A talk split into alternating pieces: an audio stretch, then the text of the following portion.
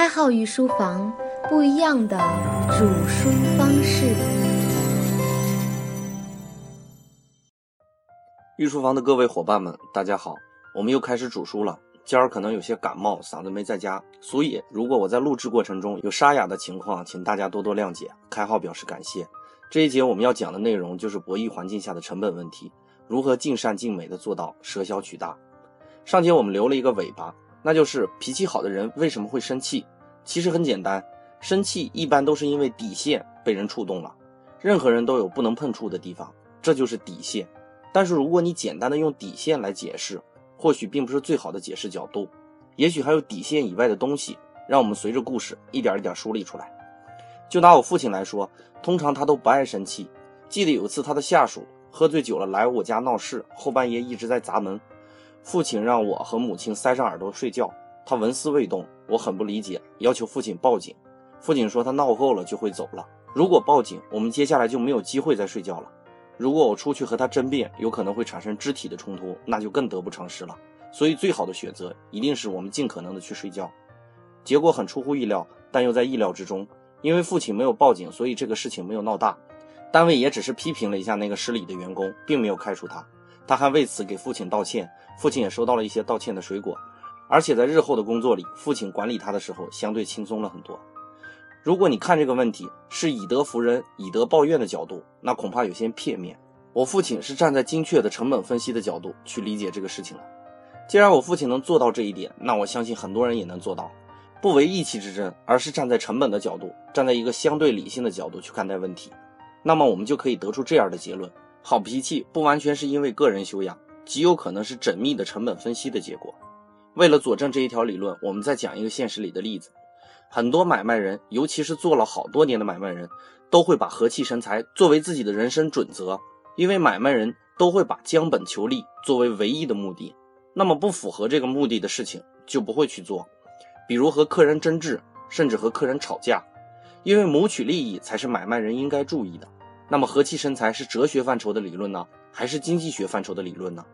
现在来看，到底是以直报怨还是以德报怨，这就是个成本问题，并不是哪个方法更加高明。既然我们知道了这一点，现在再来看这个问题，就会豁然开朗。男女之间谈恋爱一定不能避免一种事情的发生，那就是吃醋。可能在一些人眼里，吃醋是一方向另一方表达在意的方式，但往往这种方式会适得其反，反倒引起对方的不适。所以在合理范围内，如果你的另一半被别人关心的时候，我建议你一定要更加关心他，而不是和他生气，甚至埋怨他。因为别人关心你恋爱的对象，充分说明你恋爱对象是既得利益者。你既然破坏了这种既得利益的关系，必然会引起恋爱一方的反扑。适当的吃醋能调节二人的关系，但是不要为了占有而争分吃醋。正确的做法是你更加关心他。如果站在收益的角度去分析问题，你就会明白。往往在博弈环境内，拥有选择权的一方才是强大的一方。比如刚才谈到的那个问题，恋爱环境中一方被更多的异性所关注，那另一方就会陷入恐慌的境地。因为吃醋方通常认为被关注方有更多的可能性，这一点绝对是大错特错。选择权决定权益，吃醋方也是有选择的，选择吃醋还是选择更好的对待他。所以，看似被关注方获得了更多的利益。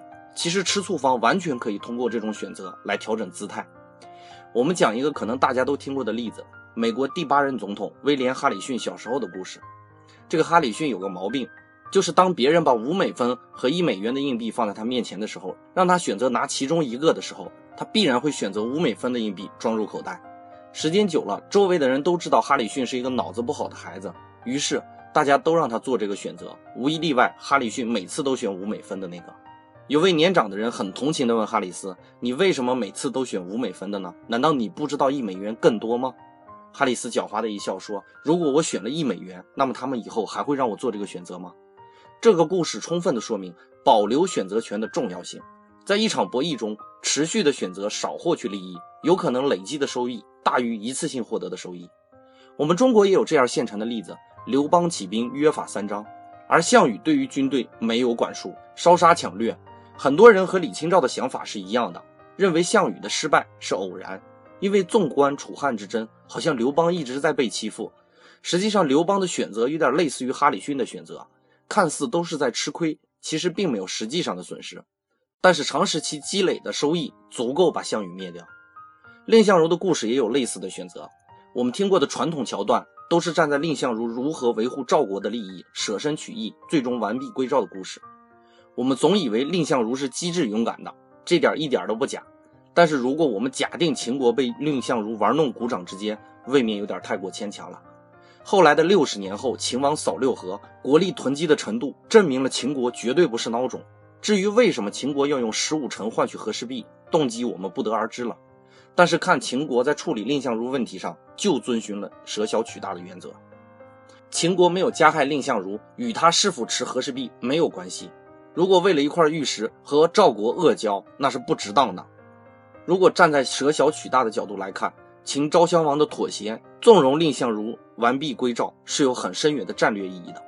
综上所述，所谓取舍之道。关键在于平衡和稳定，在于保护自己的选择权，让事情朝你想要的方向去引导。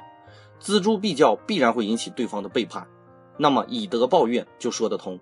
人皆好利，所以以德报怨是很有效的方法。但是人又贪婪，所以适当的以直报怨也是行得通的。就像我们老古人总说中庸之道，其实不是一味的容忍和退让，往往是在左敲一下右打一下，让这件事情走上合理的轨道。都说君子爱财，取之有道，体现的就是这种智慧。在重复博弈的环境中，什么时候取不是关键，什么时候舍才能体现出一个人的分寸感。这一节的内容就播讲到这里，感谢您的收听，伙伴们，我们下节再见。